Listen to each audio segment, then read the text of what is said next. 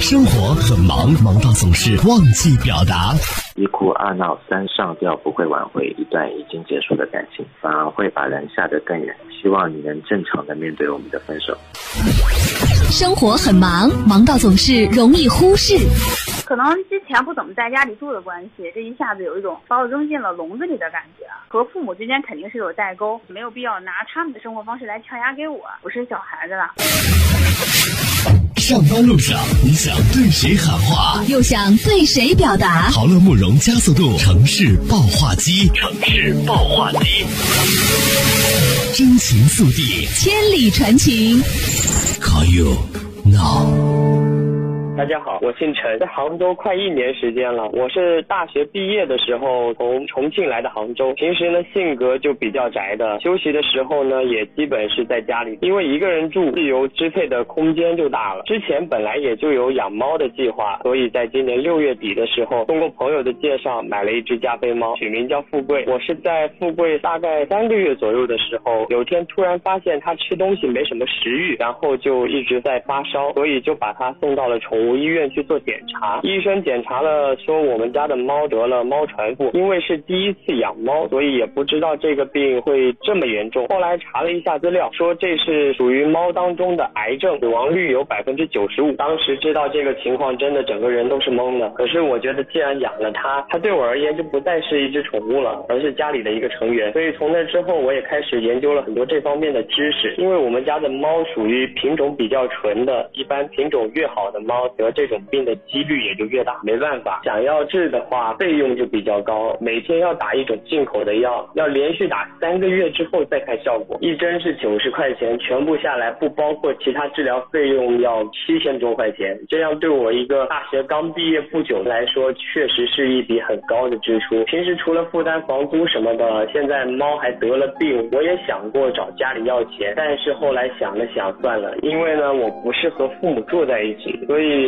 我养的猫身体不舒服，我再去找他们要钱，有点说不过去了。所以那个时候开始，真的就是勒紧裤腰带过日子。从那之后，平时花钱什么的都比较节约了，也几乎不再出去吃饭了，也很少再买一些东西了。都说宠物是上天赐给你的天使，我后来也是慢慢感觉到了这点。我们家富贵的出现给我带来了很多。过去的我从来不会煮饭，在那个之后开始学着煮饭。以前可能家里脏了都是。请钟点工阿姨来做卫生，在这之后，我为了节约，我也再也没叫过了，基本都是自己动手来做。所以我发现，原来他的出现真的隐隐约约的改变了我，让我变得更自觉的有计划了。如今差不多三个月要过去了，因为他这场病也花了我差不多一万多块钱，但是看到富贵的身体越来越好，对我来说这都是值得。现在每天下班回到家里，他都会朝我扑过来，趴在我的腿上。静静的看着我，真的不养不知道，养了之后，通过他们的眼睛，你才会发现，真的在他们眼里，你就是他们的全世界。现在养宠物的人是越来越多了，所以今天我很想通过城市爆话机，被那些准备或者是正在养宠物的朋友喊话：宠物就是一个跟你的家人一样，他们是会。不舒服，会生病，会犯错，也会让你开心。对家人有责任，对宠物也需要责任。如果只是想图个新鲜养养，那我觉得真的就算了。你如果选择了它，同时也代表了它选择了你。可如果你要放弃它，它是无力反击的，因为对于那些小动物来说，你真的就是它们的全部。推开窗，看见星星依然守在夜空中。心中不免多了些暖暖的感动，一闪一闪的光，努力把黑夜点亮，气氛如此安详。你在我的生命中，是那最闪亮的星。无声夜空守护着我们的梦。这世界那么大，我的爱只想要你懂，陪伴我无尽，旅程。你知道我的梦，你知道我的痛，你知道我们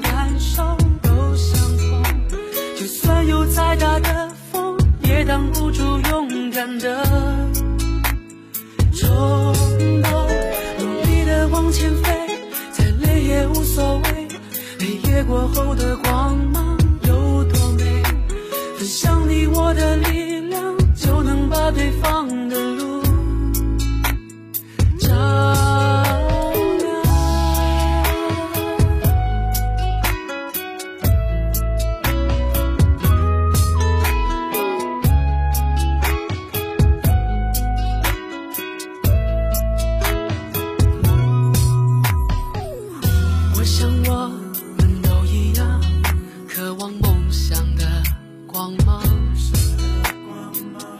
这一路喜悦彷徨，不要轻易。